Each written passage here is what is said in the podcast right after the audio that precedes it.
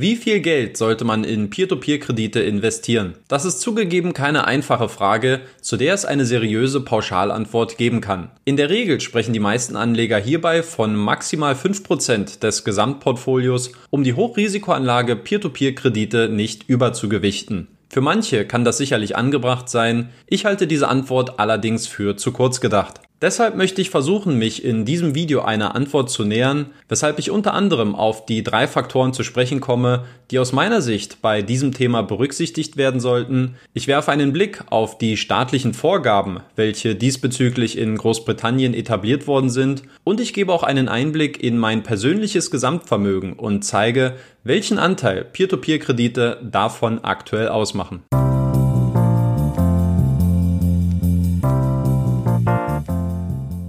Mit der Frage, wie viel Geld man in Peer-to-Peer-Kredite investieren sollte, wird sich unweigerlich jeder Investor mal beschäftigen, sobald man damit anfängt, sich ein Investmentportfolio über verschiedene Anlageklassen aufzubauen. Mit der Frage, wie viel, ist dabei natürlich nicht der absolute Wert gemeint, also zum Beispiel 5000 oder 10.000 Euro, sondern welchen prozentualen Anteil Peer-to-Peer-Kredite in einem Gesamtportfolio ausmachen sollten, unter Berücksichtigung aller anderen Anlageklassen, wie zum Beispiel Aktien, Anleihen oder Immobilien. Für mich persönlich hängt die Beantwortung sehr stark mit einem zentralen Faktor zusammen, nämlich dem Grad der persönlichen Risikoneigung. Da dieser Faktor individuell und von Privatanleger zu Privatanleger unterschiedlich ist, kann es auch keine pauschale Antwort zu der Frage geben, wie viel man von seinem Geld in Peer-to-Peer-Kredite investieren sollte. Aber wir könnten uns dafür überlegen, welche Faktoren eigentlich einen Einfluss auf die individuelle Risikoneigung haben können.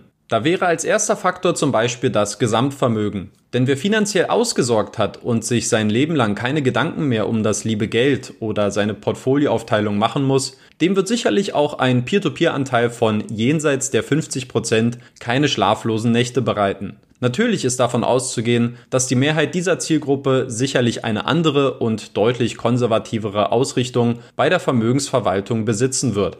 Aber dadurch soll deutlich gemacht werden, dass in diesem Fall auch ein höheres Risiko in Kauf genommen werden kann, da man in Relation eher weniger zu verlieren hat. Ein zweiter Faktor, der stark mit dem ersten zusammenhängt, ist das Alter. Hierfür mal die Annahme, dass es sich dabei um einen jungen Anleger mit noch sehr geringem Vermögen handelt. Auch hier hat man als Investor, in Abhängigkeit zum Gesamtportfolio, relativ wenig zu verlieren.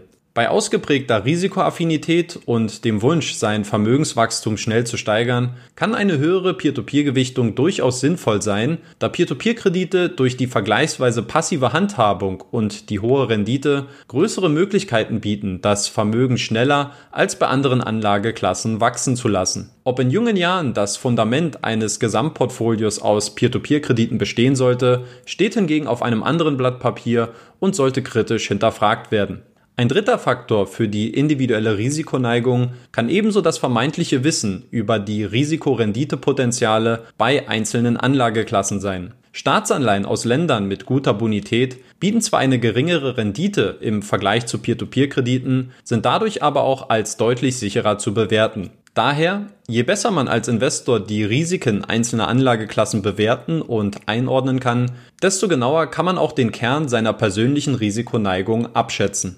Falls du diesbezüglich noch persönlichen Nachholbedarf im Bereich Peer-to-Peer-Kredite siehst, dann könntest du dir ja auch überlegen, mein Buch Geldanlage Peer-to-Peer-Kredite zu kaufen, wo ich allein den Risiken bei Peer-to-Peer-Krediten fast 50 Seiten gewidmet habe. Das Taschenbuch kostet auf Amazon aktuell 11,99 Euro und bietet außerdem noch umfassende Einblicke zu den Grundlagen und Investitionsstrategien. Auch die Rethink Peer-to-Peer-Kredite-Community auf Facebook beschäftigt sich immer mal wieder mit der Frage, wie viel Geld man in Peer-to-Peer-Kredite investieren sollte. Eine jüngst von mir gestartete Umfrage ergab dabei folgendes Ergebnis. Mit 24,1% haben die meisten Investoren angegeben, dass deren Peer-to-Peer-Investments aktuell zwischen 5 und 10% ihres Gesamtportfolios ausmachen. Bei 55,2% sind es hingegen bis zu maximal 15%, die aktuell in Peer-to-Peer-Kredite investiert worden sind. Der optimale Anteil von Peer-to-Peer-Krediten im Gesamtportfolio wird hingegen als etwas höher eingeschätzt. So haben mit 32,8 Prozent die meisten der Befragten angegeben, dass diese einen Bereich zwischen 10 und 15 Prozent als optimalen Wert ansehen.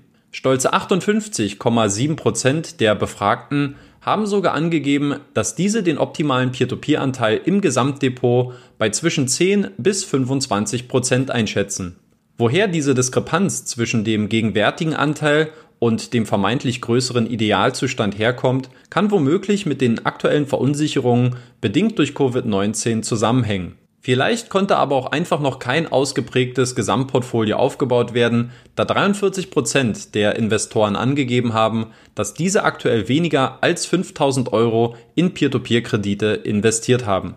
Eine interessante Entwicklung lässt sich bei diesem Thema aktuell auch in Großbritannien beobachten.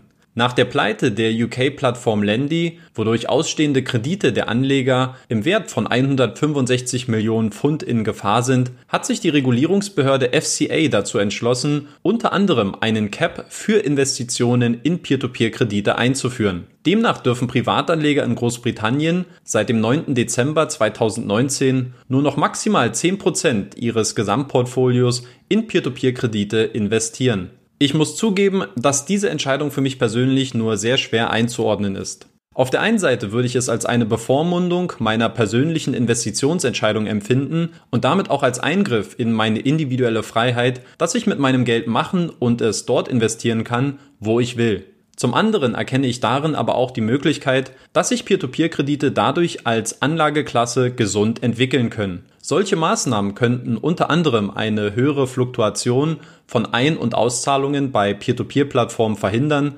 wodurch diese zwar gegebenenfalls langsamer wachsen würden, dafür aber womöglich deutlich stabiler in rezessiven Phasen wären. In gewisser Weise ist diese Entscheidung aber auch eine Art Ritterschlag, welche Peer-to-Peer-Kredite als legitime Anlageklasse anerkennt und dem Mainstream damit zugänglich macht. Schreibt mir gerne mal in die Kommentare, wie ihr solche Maßnahmen finden würdet. Und wie sieht es bei mir persönlich aus? Wie ich vor wenigen Wochen schon mal ausgeführt hatte, sind Peer-to-Peer-Kredite für mich kein klassisches Buy-and-Hold-Investment. Wie viel ich in Peer-to-Peer-Kredite investiere, hängt für mich maßgeblich von A, der gesamtwirtschaftlichen Lage ab und b. von meinem Zutrauen in die einzelnen Peer-to-Peer-Plattformen. Aktuell beträgt mein Nettovermögen knapp 285.000 Euro, wovon Peer-to-Peer-Kredite einen Anteil von 12,3 Prozent in meinem Gesamtportfolio ausmachen. In absoluten Zahlen betrachtet hat sich die Summe meiner Peer-to-Peer-Investitionen seit Ende Februar fast halbiert. Perspektivisch gehe ich davon aus, dass sich dieser Anteil bis zum Jahresende bei circa 10% einpendeln wird. Nun bin ich sehr gespannt darauf, eure Meinung zu diesem Thema zu hören. Schreibt mir in die Kommentare, wie groß euer Peer-to-Peer-Anteil im Gesamtportfolio ist, welchen Anteil ihr als optimal anseht und was ihr von gesetzlichen Regelungen haltet, die einen Grenzwert für Peer-to-Peer-Investments vorgeben. Lasst mir bitte auch gerne noch den obligatorischen Daumen nach oben da, um meine Arbeit zu unterstützen und abonniert auch gerne den Kanal, wenn ihr zukünftig weitere Inhalte von mir sehen und hören wollt. In diesem Sinne, euch alles Gute, bleibt gesund und bis Danny.